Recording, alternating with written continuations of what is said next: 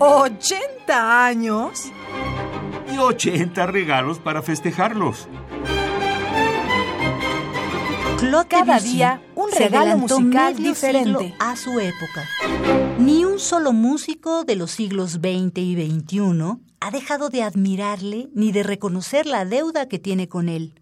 Todos los análisis de su preludio a la siesta de un fauno han señalado la originalidad de la forma y del estilo de esta partitura innovadora.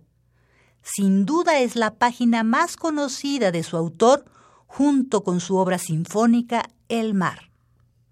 Fue escrita entre 1892 y 1894 y estrenada el 22 de diciembre de 1894 en la Sociedad Nacional de Música en París, bajo la batuta del director suizo Gustave Doré. Debussy había concebido el proyecto de un tríptico a partir del poema de Mallarmé titulado Preludio, Interludios y Paráfrasis final para la siesta de un fauno. Una obra muy grande, quizás concebida para la escena, pero Debussy se atuvo al preludio que resumió así.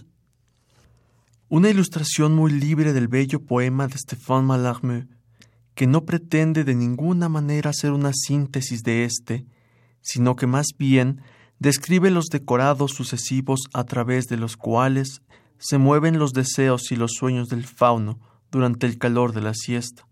Después, cansado de perseguir la huida temerosa de las ninfas y de las náyades, se deja vencer por el sueño embriagador, repleto de ensueños al fin realizados, de posesión total en la naturaleza universal. Hasta aquí las palabras de Claude Debussy. Sus palabras resumen el espíritu y sentido de la obra.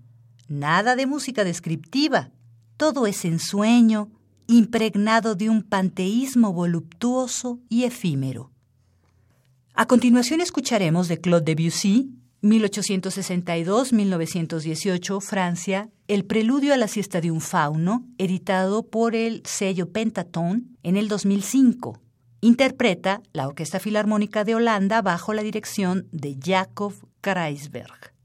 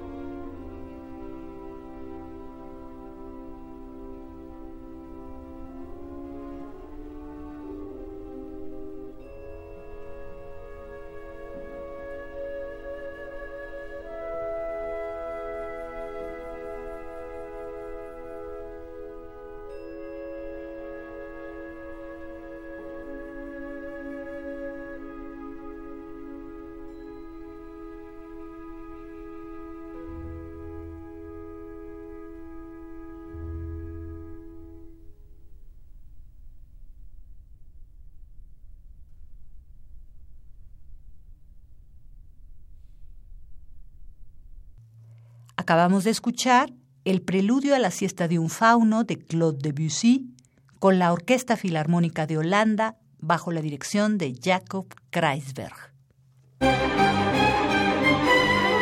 80 años y 80 regalos para festejarlos. Cada día un regalo musical diferente.